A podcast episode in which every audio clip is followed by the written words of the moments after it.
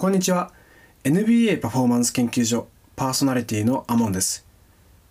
このチャンネルではアメリカのプロバスケットボールリーグ NBA についてのラジオをお届けしています。このラジオを気に入っていただけた方はいいねボタンとフォローをぜひお願いいたします。今日6月13日はハッサン・ホワイトサイド33歳の誕生日です。元 NFL 選手の父を持つホワイトサイドは自身はバスケットボール選手になることを若い頃から目指します。そして2010年のドラフト33位指名でサクラメントキングスに入団します。ですが同じ年にサクラメントキングスにて指名をされていたデマーカス・カズンズの影に隠れてしまいその後すぐに海外リーグや G リーグを10チームほど渡り歩くこととなります。その後キャリア4年目にしてマイアミヒートと正式に契約を結びます。その後ブロック王に輝くなど主にリムプロテクターとして活躍をしていきます。現在はプレーオフの常連であるユタジャズに在籍しておりこのオフには契約切れになるためインサイドを強化したいどこのチームからこのオフに声がかかるのかが注目です。スキルレベルは決して高くなく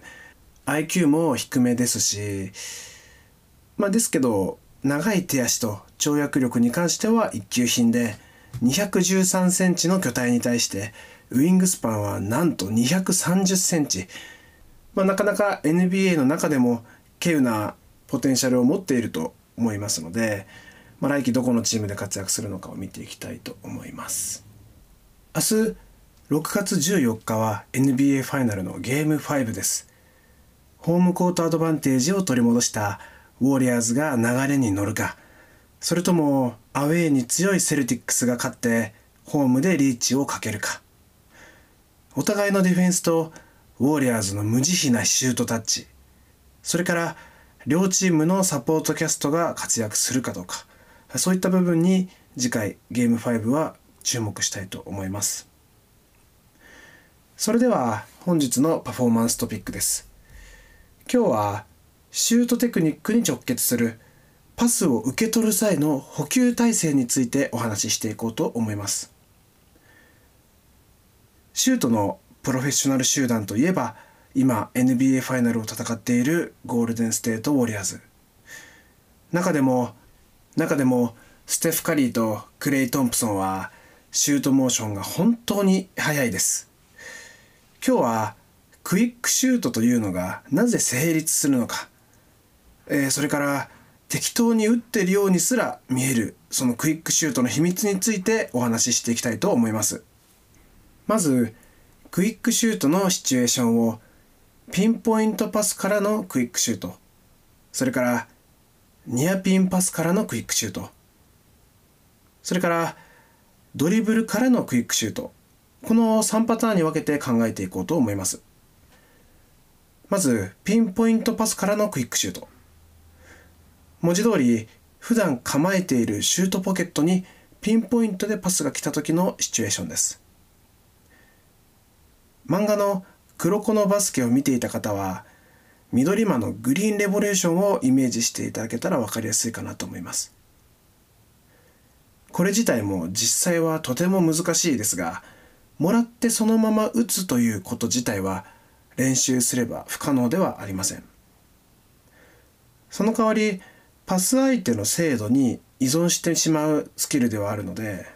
自分のコントロールでシチュエーションメイクすることはできません。次にニアミスのパスからのクイック。このパターンなんですがよくあることですが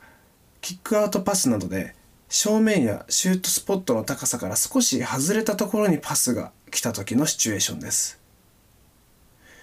この場合シュートが打ちやすい形でキャッチができるかわからないので持ち方の修正が必要になって、まあ、基本的にはここからクイックで打つことはできません。なのにステフ・カリーにはそれでも打ててしまうんですね。それができる理由は彼がシュートがうまいからとか天才だからとかそういった理由ではもちろんありません。そこで出てくるのが補給体制の話です。皆さんボールをキャッチするときどうやって持ちますでしょうか？両手を等しく大きく開いてキャッチしますよね。そうすると取りこぼしにくいですししっかりと安定します。ではバレーボールのトスはどうでしょうか？安定したパスを供給するために両手を開き親指と人差し指で三角形を作るように補給しますよね。バスケも同じです。両手をしっかりと開き安定して補給できるだけでスムーズに次の動作に入ることができます。そしてその補給体制がそのままシュート時の持ち方であればそのままシュートに入ることができます。そういった点でスプラッシュブラザーズの2人は特にカーリーですね。ステフ・カリーはシュートフォームと補給体制がほぼ一緒です。なのでニアミスパスが来たとしてもクイックシュートを打つことが可能だというわけです。最後にドリブルからのクイックシュートについて解説していきたいと思います。これもドリブルしたボールの補給プロセスが非常に重要です。多くの選手は自分のシュートフォームと相性のいい補給位置というのがあります。その位置でドリブルができるように相手との駆け引きを誘導していくんですが先ほどお伝えした通りステフ・カリーの補給体制は自由度が高いのでさまざまな補給位置からクイックシュートをすることが可能です。その分ディフェンスは予測がしづらくさらにカリーが優勢でオフェンスを組み立てることができるわけです。もしこれが自分の補給位置というものがある状態で駆け引きを誘導していた場合相手もあそろそろこいつシュート来るかもなというのが分かりやすいわけですね。なので補給体制に関しては自由度が高い方が望ましいと言えます。そして補給位置の他にもリフトプロセスというポイントがあります。NBA のコーチ陣の呼び方としてリフトポケットというものがあるのですがこれはボールをシュートポケットつまりシュートを構える位置まで持ち上げる動作を指します。このリフトポケットがカリーの場合はシュートポケットとワンモーションでつながっています。多くの選手はリフトしてそこから構え直してからシュートを打ちますがステフ・カリーやそれこそジョーダン・プールはリフトしながらシュートを打つことができます。シュートプロセスを一つ省略できているわけです。さらにその分ボールに勢いも加わるので飛距離も伸びますしカリーのシュートフォームはハーフコートまで下がってもほとんど同じです。つまりいつものフォームの延長ですからハーフコートショットもよく入りますしドリブルの自由な捕球位置からワンモーションでクイックシュートが打てるわけです。こういった本当にさまざまな観点からステフ・カリーのシュートにはベストな要素がてんこ盛りです。そこが他のピュアシューターたちとの圧倒的な違いだと思います。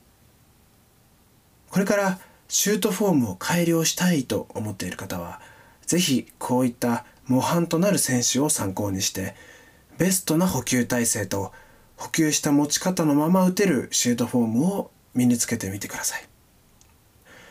今日はシュートテクニックに直結する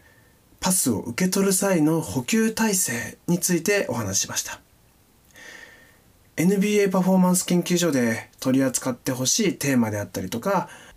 ラジオ内で分かりづらいところなどがありましたら気軽にコメントで聞いていただけると嬉しいです。それではまたお会いしましょう。さようなら。